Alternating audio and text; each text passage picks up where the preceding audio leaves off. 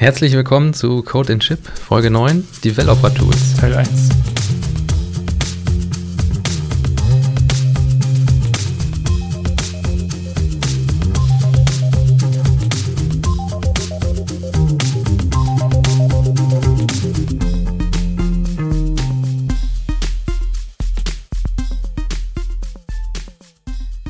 Also wir haben uns ja ähm, zwischendurch immer schon mal wieder auch über Sachen so hier raus unterhalten, aus den Dingen, die wir, glaube ich, gleich erzählen. Und ähm, also was immer so ein bisschen nebenbei aufgekommen ist. Und ich habe nach dem Podcast, nachdem wir fertig waren mit dem Teil, den wir hatten, jetzt schon, glaube ich, mehrfach über WSL ein bisschen was erzählt. Weil ähm, es ja auch so ist, dass wir, glaube ich, äh, also du arbeitest ja auch hauptsächlich am Mac, ne? Und ja. ich auch.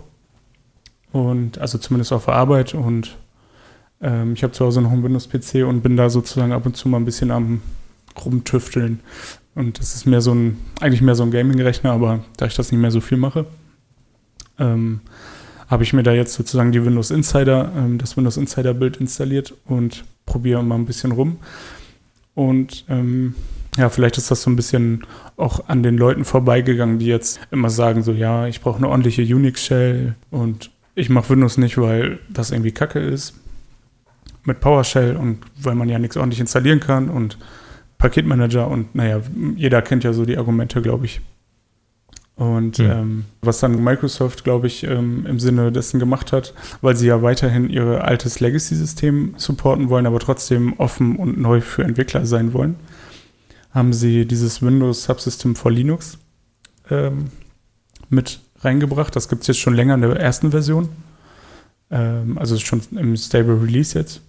Und da ist das noch so, dass das quasi ähm, eine virtualisierte Version ist. Also man hat quasi eine virtuelle Maschine und da drin läuft dann ähm, der, die Linux VM sozusagen.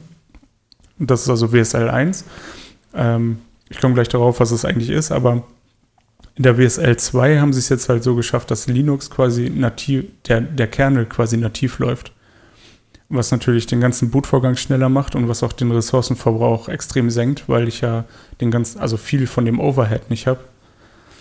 Ähm, und es einfach besser ins System integriert ist. Das heißt, ich kann, äh, das ging vorher auch schon, aber ich kann jetzt auf mein natives äh, Filesystem zugreifen, also auf das Windows-Filesystem aus dem Linux-Teil sozusagen. Also mhm. unter Mount und dann Festplatte, also C zum Beispiel oder was auch immer, äh, kommt man dann ganz normal auf das Filesystem von Windows und hat dann da auch kompletten Zugriff. Im Grunde ist es eigentlich eine Linux-VM, die in Windows läuft und perfekt integriert ist. Ähm, also was man sich einfach als Entwickler wünscht, weil unter Linux kann ich einfach alles installieren, was ich will. Also meine ganzen Pakete sind da. Ich habe einen ordentlichen Paketmanager, je nachdem, welche Distribution ich installiere. Die kann man einfach aus dem Windows Store installieren und dann eine neue ähm, WSL damit machen. Und ich kann auch mehrere haben. Also ich könnte zum Beispiel ein WSL mit Ubuntu machen, eins mit CentOS, äh, eins mit Debian. Könnte mir sozusagen ja. sogar eine, eine WSL pro ähm, Entwicklungsumgebung machen. Also sagen wir, ich habe ein Node-Projekt, dann starte ich halt die WSL mit Node, äh, wo ich meine ganzen Node-Krempel installiert habe. Und wenn ich irgendwas anderes installieren will, äh, kompilieren will, irgendwas mit irgendwas anderem entwickeln will, zum Beispiel Go oder so, dann starte ich halt eine andere. Und, also ich kann es einfach trennen und habe es nicht in Windows und das ist ziemlich nice. Ja, da müsste man jetzt vielleicht nochmal, ähm, fällt mir so dabei auf, die Unterschiede konkret vielleicht zu, zu einer VM, die man sich jetzt irgendwie installiert und auch zu Docker nochmal mhm. erläutern. Also bei einer VM ist es ja immer so, das ist wirklich wie ein, ja, wie so ein Rechner im Rechner. Du hast ein Fenster, in dem dieser Rechner irgendwie läuft. Jetzt das äh, VirtualBox ist ja relativ verbreitet, glaube ich. Ja. Und ähm, dann muss man da irgendwie anfangen, irgendwelche Ports rein und raus zu mappen, um mit SSH dann wieder mit dem normalen Terminal darauf zu kommen, zum ja. Beispiel. Ja, und das, der ganze Prozess, die Installation und so, ist jetzt auch nicht viel einfacher, als wenn man einen normalen Rechner aufsetzt. Es geht vielleicht ein bisschen schneller so, aber ich habe das gerade nochmal heute gemacht für einen Test. Ähm, Und das hat mich schon ziemlich angenervt, Ja. so eine VM zu installieren. Ja. Ähm, Da gibt es ja auch noch Alternativen, also zum Beispiel Vagrant. Das geht ja nochmal wesentlich schneller. Das ist auch nicht so schlecht. Aber wenn ich es richtig verstanden habe, bei der WSL ist das ja so, dass man einfach, heißt es noch Eingabeaufforderung? ich war nicht Ja. ewig nicht mehr auf Windows unterwegs. Also dass man einfach noch ein Fenster von der Eingabeaufforderung aufmacht und dann äh, hat man da gleich diesen, die Shell von der WSL. Genau. Ja, also zum einen fällt der Installationsprozess sozusagen weg. Ähm, weil normalerweise, wenn du jetzt eine VM installierst, musst du ja durch diesen normalen Installationsprozess von Linux. Um, Hm. Und ähm, Vagrant ist ja auch, äh, Vagrant trifft, tri trifft es eigentlich auch nicht so vom Use Case, glaube ich, weil Vagrant ja wirklich dafür ist, ähm, ich bereite sozusagen für alle Entwickler in meinem Team eine, eine VM vor, die irgendwas für mich kompiliert oder in der ich irgendwas kompilieren kann und dann ist Vagrant ja eigentlich wieder aus. Also, oder eine Mhm. Entwicklungsumgebung schafft oder so und ich mache es wieder aus, wenn ich fertig bin. Ähm, der äh, Ansatz bei WSL ist halt äh, zum einen natürlich, dass ich, ähm, also ich kann mir eine Default WSL erstellen. Das ist eigentlich die erste, die ich mache, aber ich kann das später auch ändern. Und ähm, sobald ich dann in meiner, in meinem PowerShell oder in der CMD einfach WSL eingebe, bin ich, äh, bootet die sozusagen und in der Regel dauert das dann ein oder zwei Sekunden, ist das sofort da. Und dann ähm, habe ich meine Linux-Umgebung eigentlich. Und ähm, da kann ich alle meine Command-Line-Tools installieren, die ich will. Ich habe da, kann da Git reinpacken, SSH, den ganzen Krempel. Und ähm, bin sozusagen komplett losgelöst von dem Windows-Kram. Also ich habe, äh, was halt das Gute ist, ich, also das, was mich zumindest immer an Windows gestört hat, ist, dass ich man zum Beispiel kein, also keine diese Unix-Umgebung habe. Ich habe keinen vernünftigen SSH-Client. Ähm, Git über die Windows-Shell ist irgendwie auch merkwürdig. Das fühlt sich alles komisch an. Du hast ja auch keine Completion so richtig, also auch nur so eine merkwürdige und die ganzen Unix-Befehle, an, an die man sich gewöhnt hat, wenn man eigentlich ja so mit Servern und sowas immer wieder arbeitet. Die hast du ja dann in der Regel nicht. Also in der PowerShell gibt es da einige von, aber ähm, äh, ja, ich glaube nicht alle. Also ich kenne mich da jetzt auch nicht so mega aus. Bin, wie gesagt, auch nicht so der Windows-User in diesem Entwicklerumfeld. Ähm, aber es schafft einfach so eine komplette, ähm, ja, eine komplett integrierte Entwicklungsumgebung in einem Unix-Environment. Direkt in Windows, nativ sozusagen. Wie ist das denn, also die eigenen Dateien, wie das so auf Windows-Sprech heißt, äh, die werden da ja auch irgendwie reingemappt. Ja. Wie ist denn das da mit den ähm, Pfad, mit den Pfad-Slashes, mit den Separators? Sind die dann äh, Unix-mäßig oder? Genau. Also Okay. was auch ganz cool ist, wenn du äh, diese Default WSL hast dann und WSL eingibst, dann bist du, also in der WSL hast du ein Home Directory, das ist aber also in der Unix-Umgebung. Also Mhm. das ist dann sozusagen nicht das Home Directory, was du auf dem Windows-PC hast, eigene Dateien. Okay. Äh, das ist es nicht, sondern ähm, das ist ein eigenes, aber wenn du WSL eingibst, kommst du quasi in das, wo du deinen Windows-Kram hättest. Das heißt, ähm, Ah ja. also als jemand, der Windows benutzt oder so, bist du dann komplett in dieser Umgebung. Ähm, ja, und hast halt ganz normal Unix-Slashes, ne? also kein Backslash oder so. Es ist wirklich eine komplette Unix-Umgebung. Ähm, Ja, okay. und zurück ähm, in die WSL kannst du auch gucken, äh, denn wenn du die gestartet hast, gibt es unter, also auf dem ähm, Computer dann ein Netzlaufwerk, das sozusagen in die WSL Mhm. verbunden ist. Das heißt, Code, den ich ähm, da irgendwo im Root-Verzeichnis ablege oder also irgendwas, was ich da drin machen muss, kann ich dann auch über das Netzlaufwerk direkt wieder über Windows finden. Also falls ich da irgendwas rauskopieren will oder so. Und äh, es ist ja dann nicht wirklich ein Netzlaufwerk, sondern emuliert. Ne? Ja. Ähm, das heißt, es ist auch schnell und ich kann quasi, keine Ahnung, falls ich da irgendwas baue und ich will es in eine E-Mail schieben oder so, ist das halt voll einfach, weil ich gucke da einfach rein, kann es rausziehen, muss es nicht irgendwie rauskopieren oder also über SSH oder SCP irgendwas machen, sondern ähm, es ist wirklich integriert in das System. Das ist wirklich ganz nett an der Stelle und ähm, bietet ja dann den Vorteil, dass ich in dieser VM, also in dem WSL, dann zum Beispiel auch nativ Docker benutzen kann. Also wenn ich nicht. Das wollte ich auch gerade Ja. fragen, weil dieses Docker ist ja unter Windows auch nicht so der Hit. Hm. Und dann wäre ja WSL eigentlich eine gute Möglichkeit, sich da Docker zu installieren und dann Docker für Linux sozusagen zu benutzen. Ja, genau, also das kann man machen. Äh, es gibt auch einige Guides dafür. Ähm, das Ding ist, äh, jetzt bei WSL, also mit WSL 2, was jetzt im Insider-Bild verfügbar ist, was sozusagen einfach noch ein bisschen besser optimiert ist und der, wie gesagt, der Kernel läuft jetzt, ähm, also es ist ein nativerer Kernel und das ist eigentlich das, was äh, Docker auch macht unter Windows. Hm. Ähm, da kann man jetzt in Docker for Windows auch, äh, wenn man sich da die Preview installiert, ähm, kann man ähm, Docker in WSL oder so heißt das. Also da gibt es einen neuen Menüpunkt WSL, kann man reinklicken und dann einfach auf Starten gehen.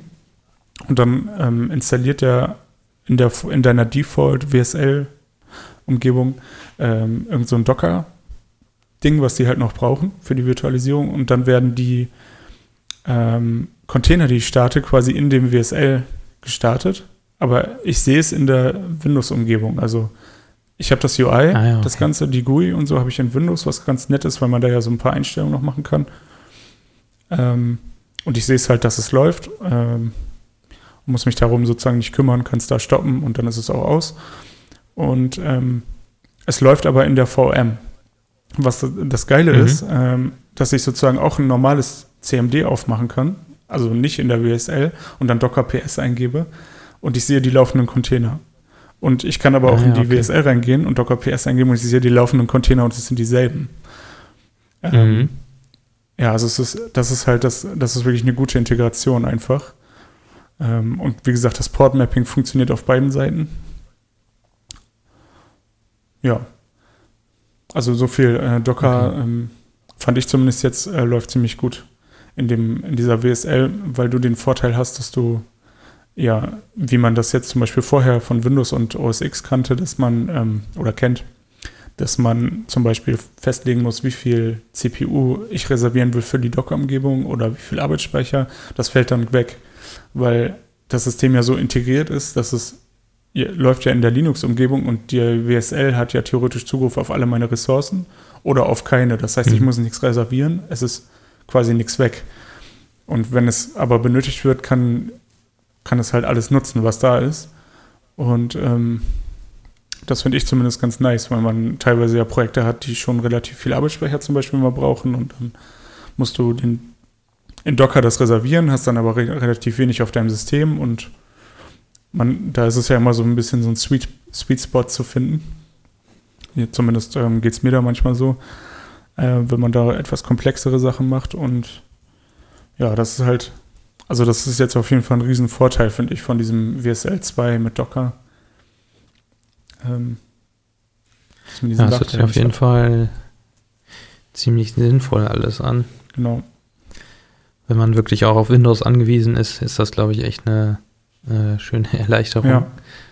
Wenn man jetzt irgendwo arbeitet und man kriegt halt nur einen Windows-Rechner, also in Anführungszeichen Mhm. nur, Ja. ähm, wenn man sich das nicht unbedingt aussuchen kann, dann ist das echt nicht verkehrt, ja. Ja, ich glaube sogar, dass, ähm, also je nachdem, wie weit sie das jetzt treiben, könnte diese Integration ja noch viel besser werden. Also ähm, Mhm. das ist tatsächlich ja ein Schritt auch ähm, für Leute, die zum Beispiel gerne eigentlich mit Linux arbeiten, aber zum Beispiel Tools brauchen, die, also Tools benutzen, für die Windows notwendig ist, ähm, ist das perfekte, die perfekte Mischung, ne? Oder für Leute, die Ja. einfach nur Mac benutzen, weil sie Unix mögen, aber gar nicht so, also gar nicht so sagen, ich will unbedingt einen Mac haben, ist das auch nice, weil ich stelle mich zwar ein bisschen um, aber dann habe ich auch wieder irgendwie so das Beste aus beiden Welten. Ähm, zumindest, äh, wenn man diesen, also wenn man die Windows-Oberfläche mag und so, dann würde ich sagen, ist das ziemlich nice. Ähm, Ja, so manche Dinge kann man ja auch einfach gar nicht auf Linux Mhm. machen, zum Beispiel die ganze, ähm, ja, so professionelle Bildbearbeitung, also diese ganze professionelle kreativen Bereiche, Bildbearbeitung, Audiobearbeitung, äh, Musik und Video. Das ist ja alles irgendwie nicht so richtig, also gibt, natürlich gibt es da Tools auf Linux, aber Äh, so richtig toll ist das alles Nee. nicht. Und der auf Windows gibt es das halt schon irgendwie alles, ne? Und wenn du dann darauf angewiesen bist, halt wegen sowas Windows zu benutzen, kannst du halt auch dann noch schöne Sachen mit der WSL Ja. machen, wenn du das auch noch gerne machst. Du brauchst nicht unbedingt zwei Rechner, sondern hast alles in Ja. einem. Dual Boot gibt es ja bestimmt auch viele, die das Stimmt, machen. Ja. Aber das stelle ich mir auch, ja, da musste ich halt auch schon gut mit befassen und was ist mit Updates und Mhm, ja. dann zerhaust du dir da den Bootmanager. Ja. Das ist alles irgendwie, ja, und du hast auch wieder so zwei so. Sachen, ne, die du auch irgendwie ja maintainen Ja. musst. Also, genau, wie kriegst du die Daten von dem einen ins andere, schlägst dich da mit Filesystem rum. Ja. Ja. ja. Ja, ja, genau. Und ähm, also ich zumindest, ähm, als ich angefangen zu studieren, habe ich mir dann, ähm, habe ich mir auch Gedanken gemacht, was kaufe ich mir. Und bin dann, habe dann ja irgendwann super viel Geld für ein Mac ausgegeben, für ein MacBook. Ähm, und ich glaube im Nachhinein, wenn ich gewusst hätte oder wenn es zu dem Zeitpunkt das gegeben hätte, dann wäre ich wahrscheinlich auch auf Windows geblieben, weil ich also den Vorteil da sozusagen für mich dann noch nicht gesehen hätte. Oder weiß nicht, jetzt auch nicht mehr so sehr. Jetzt bin ich es einfach mega gewöhnt, mit OS X zu arbeiten, aber ich kann mir vorstellen, wenn das sozusagen Standard wäre, könnte ich damit auch super gut umgehen einfach. Mhm. Ähm,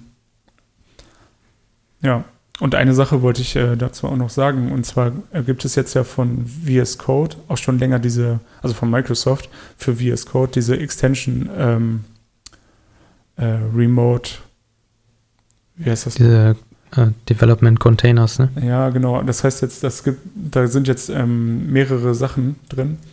Ähm, so eine Remote Extension, dass du quasi, du kannst per SSH auf einem anderen System arbeiten. Das wusste ich ehrlich gesagt Mhm. gar nicht. Das habe ich jetzt auch nur daraus rausgefunden. Und das ist auch mega cool. Also, ähm, wenn man jetzt keinen Bock hat, irgendwie mit Vim auf irgendeinem Server rumzuhühnern, kann man einfach per SSH und ähm, unter Mac liest er sogar deine SSH-Config aus und schlägt dir vor, welche Hosts du an äh, benutzen kannst. Und dann kannst du quasi per Autocomplete auf den Host springen und auf dem Host in den Dateien in VS Code arbeiten. Das ist mega nice. Also es fühlt sich halt viel sicherer an, ne? weil ich äh, irgendwie eine GUI habe und nichts Ja. kaputt machen kann durch irgendeine komische Tastenkombination. Und ich einfach besser gucken kann. Ich kann den ganzen File-Tree einfach sehen. Egal, ist jetzt. Ja. Ja, ich, ich bin da auch ein großer Freund von so Visualisierungen manchmal, weil ähm, ja, es, du hast zwar die direkte Kontrolle auf einer Kommandozeile, aber gerade wenn es so um Dateiordnerstrukturen Mhm. geht, ist manchmal schon echt übersichtlich, wenn du einfach einen Baum auf und zuklappen Ja. kannst. Und vor allem kannst du schnell hin und her springen, ne? Du musst nicht irgendwie da im Terminal Mhm. tausend Sachen machen. Äh, es gibt ja Leute, die können das mega gut, beneide ich auch total, aber ich bin echt auch eher so ein visueller Typ. Muss ich Ja. einfach so sagen.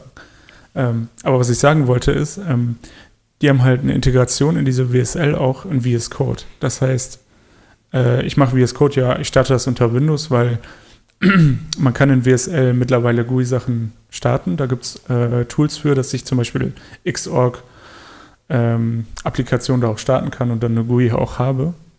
Aber das ist, Mhm. glaube ich, eher so ein bisschen gehackt. Also es, ich sage jetzt mal, Okay. es würde sich für mich jetzt noch nicht so super sauber anfühlen, sauber anfühlen.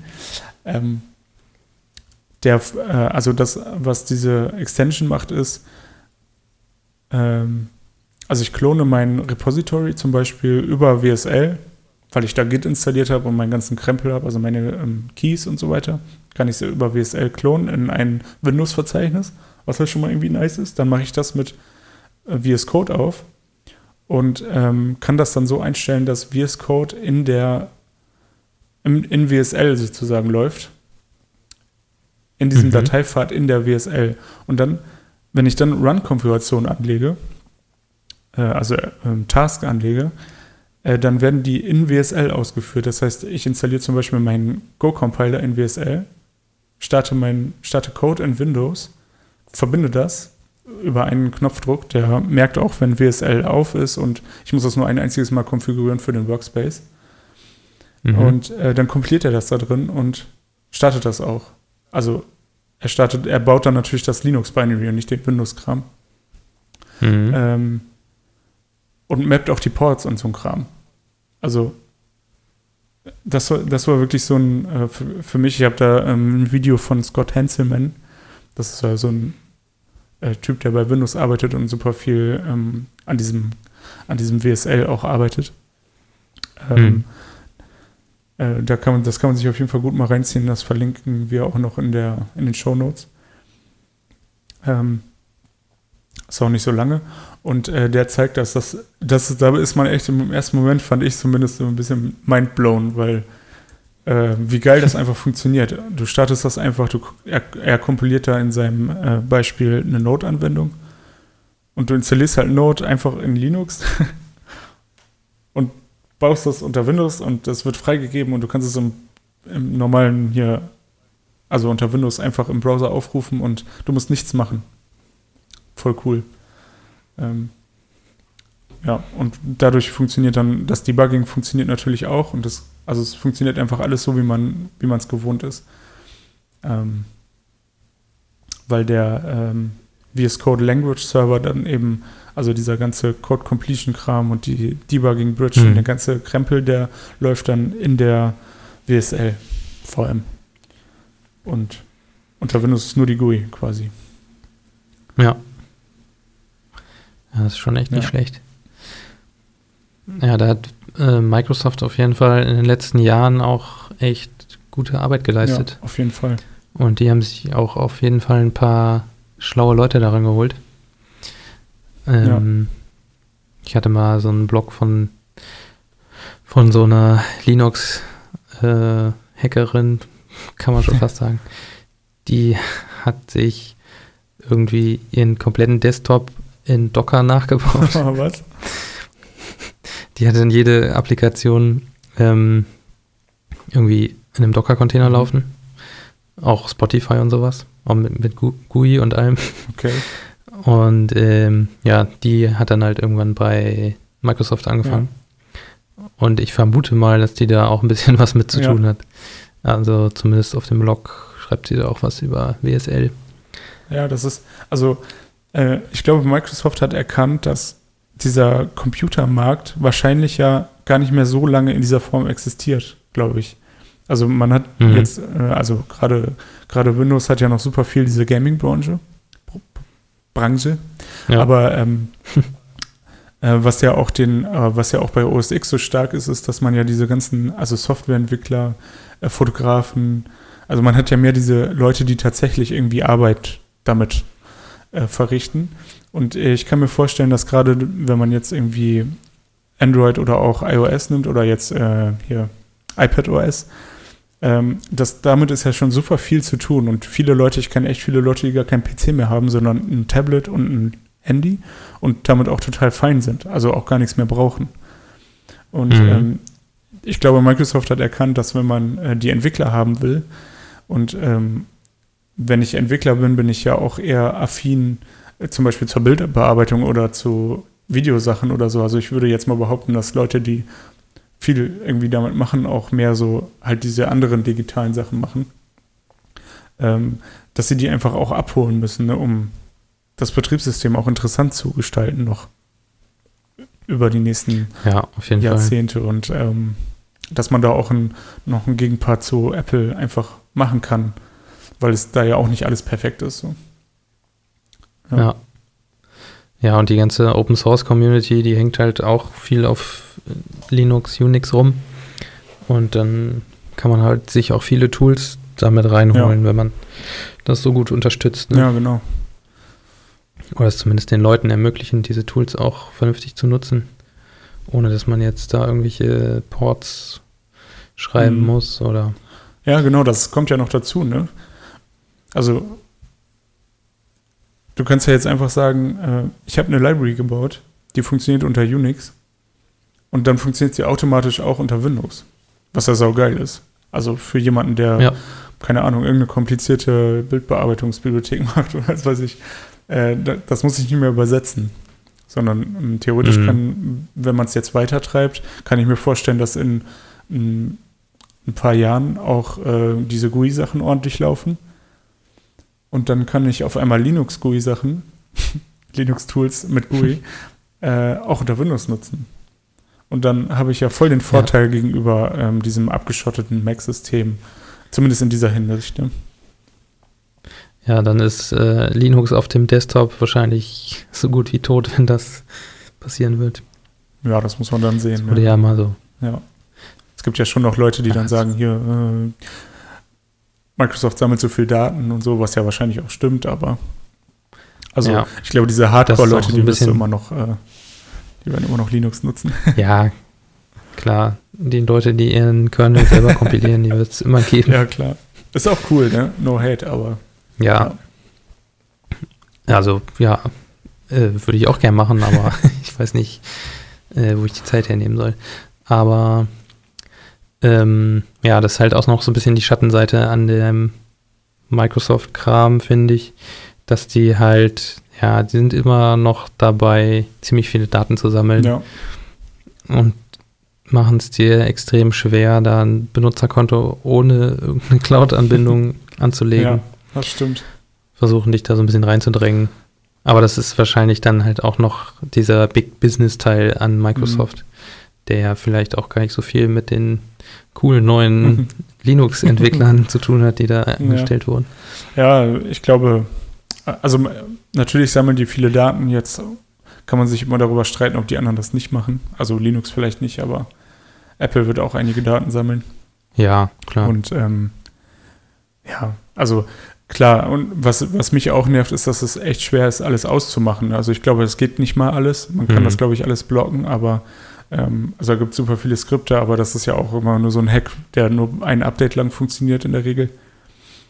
Ja. Ähm, also ich hätte auch gerne so die Transparenz, welche Daten gehen denn da jetzt weg? Vielleicht ist es mir ja auch egal. Welche, also mhm. vielleicht sind mir manche Daten von, davon ja auch egal. Aber wir driften ja. jetzt auch ein bisschen ab, ne? das stimmt. ähm, ja. Was man zu dem VS Code noch sagen kann, jetzt unabhängig von VSL, äh, diese Erweiterung, ich kann mir diesen Language Server auch auf jedem anderen Server ja installieren. Ne? Das heißt, das ist gar nicht so WSL-spezifisch jetzt, sondern ich könnte auch mh, hm, irgendeinen Server nehmen, der in, in der Cloud ist, ähm, da diesen Language Server drauf installieren und dann mit einem super schwachen Laptop relativ komplexe Sachen bauen, weil hm. also es geht schon in diese Richtung, dieses, ähm, diese Cloud-Development-Geschichte, in die ähm, ich weiß nicht, ob äh, du das kennst, aber es gibt ja auch dieses Eclipse Chi oder Chi, ich weiß nicht, wie das ausgesprochen wird. Ähm, nee, kenne ich. Ehrlich gesagt. Ähm, das ist auch so ein, die wollen sozusagen äh, eine Online-Entwicklungsumgebung machen, also Eclipse, aber mhm. komplett online im Browser, sodass du es quasi auf deinem iPad könntest du, keine Ahnung, riesige Software entwickeln, weil der ganze Kram auf dem Server läuft. Äh, ja. Das ist jetzt auch schon in der, also ich weiß nicht, auf, auf jeden Fall schon stable, ähm, aber kompliziert zu, ähm, kompliziert zu hosten irgendwie. Also so brauchst du, also jedenfalls sah das für mich so aus. Äh, und in diese Richtung geht jetzt auch ähm, Microsoft mit VS Code. Was ich eigentlich auch ziemlich cool finde. Also ja. Die Thin Clients der 2000er Jahre mhm. kommen so. ja, stimmt. ja, aber es ist ja auch cool, äh, eigentlich. Also. Ja, auf jeden Fall. Du kannst ja mit ja ziemlich viel ähm, erstmal Material sparen, ja. indem du irgendwo einen fetten Server hinstellst, ja. der ein bisschen Kapazität hat und dann verteilst du eigentlich nur noch so Bildschirme an deine ja. Mitarbeiter mit einem Netzwerkanschluss. Ja, ja. Genau. Und der Rest läuft halt in der Wolke. Ja. Ja, und für VS Code gibt es ja auch schon so fertige Development-Container, wenn ich das richtig gesehen mhm. habe, dass du zum Beispiel für Go gibt es einen fertigen Docker-Container, den kannst du einfach starten und dann deine VS, Co VS Code GUI sozusagen damit verbinden. Und der ganze Rest läuft dann halt in dem Container. Voll geil. Das ist wirklich voll geil, ne? Weil, ähm, also tatsächlich äh, äh, haben wir oder hatten wir auf der Arbeit solche Probleme, dass wir Sachen unter Windows ähm, und jetzt zum Beispiel Mac zum Laufen bringen mussten. Gerade in diesem Go-Bereich. Mhm. Und also hätte ich es vorher gewusst, wäre das ja ein super einfacher Task gewesen, weil du startest diesen blöden Docker-Container einfach und ja. es läuft, ne? Und du musst dich um nichts mehr kümmern und du könntest in diesem Docker-Container, du kannst ja davon dann ähm, Also du kannst ja da rein alle Dependencies, die du brauchst, packen. Auch externe Sachen, die gar nichts jetzt mit Go zu tun haben, sondern du könntest echt so ein Entwicklungsding machen, was du einfach startest. Und ähm, Ja, auf jeden Fall. keiner muss irgendwas installieren bei sich auf dem Host-System. Also du bist komplett losgelöst und kannst dann VS Code einfach benutzen, so wie du wie du es kennst. Finde ich schon ziemlich nice.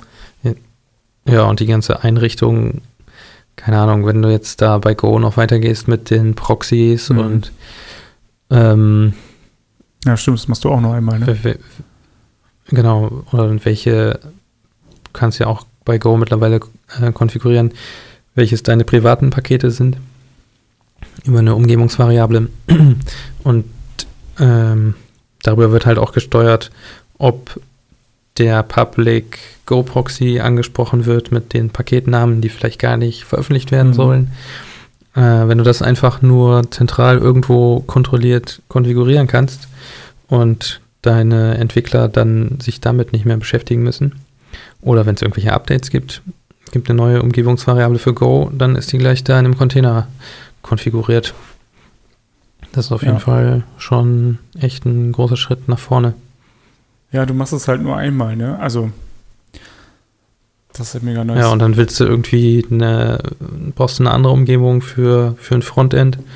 Und da hast du dann auch wieder eine Umgebung konfiguriert, die genau das alles enthält, was du dafür brauchst. Die entsprechende Node-Version und was Ja. weiß ich.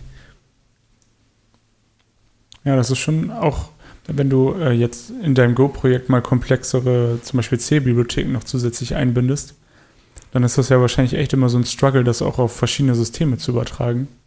Und jeder muss das irgendwie bei sich Mhm. installieren und so ein Blödsinn. Es fällt alles weg. Also, also dieser Gedanke ist ja, glaube ich, auch gar nicht neu, ne? Dass man das so macht. Das Nee. hat ja, wie, wie du schon meintest, ne, Vagrant und was nicht alles.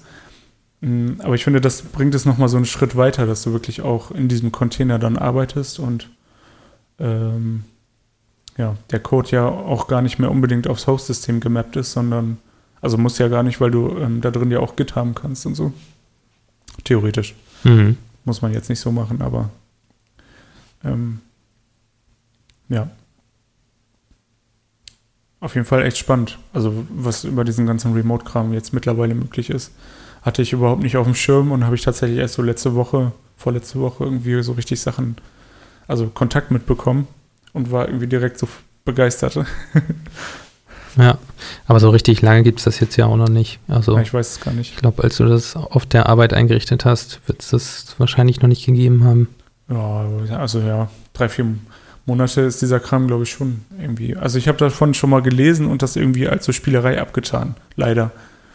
Äh, und Okay. mich dann jetzt irgendwie erst damit beschäftigt und Mhm. ja, war ein bisschen so, man, keine Ahnung, es gibt ja jeden, jede Woche gibt es irgendwas Neues und deswegen ha- hat das bei mir nicht so viel Beachtung gefunden, glaube ich. Ja, das ist auch echt immer schwer, da die Weiz, äh, die Spreu vom, vom oh Mann. Sie wissen schon, die Spreu vom Weizen Ja. zu trennen bei den ganzen Sachen, die es immer so gibt. Ja, Jetzt hat Amazon irgendwelche Echo-Brillen veröffentlicht. Also das kann man, glaube ich, wirklich überspringen. Naja, ja, ja, ich glaube, das äh, ist auf jeden Fall eine Sache, die wird sich durchsetzen, genauso wie das Internet. Und ähm, da werden wir uns wahrscheinlich in Zukunft noch weiter drüber unterhalten. Und ich würde sagen, für den ersten Teil reicht das jetzt auch erst schon mal, ja oder? finde ich auch. Können wir kurz und knackig hier eine halbe Stunde machen. Jo, das ist doch auch mal was. Sehr gut. Dann hoffe ich, dass es euch gefallen hat und meldet euch doch mal. Genau. Schreibt uns mal irgendwo auf Twitter oder per E-Mail oder nee, Faxe können wir leider nicht empfangen. Wir sind zwar in Deutschland, aber äh, So modern sind wir nicht. das geht dann doch zu Ja. weit. Das haben wir hinter uns gelassen. Also die ganzen digitalen Medien, die äh, da sind wir auf Empfang. Genau. Alles klar, dann bis zum nächsten Mal und fröhliches Coden und Shippen. Ciao.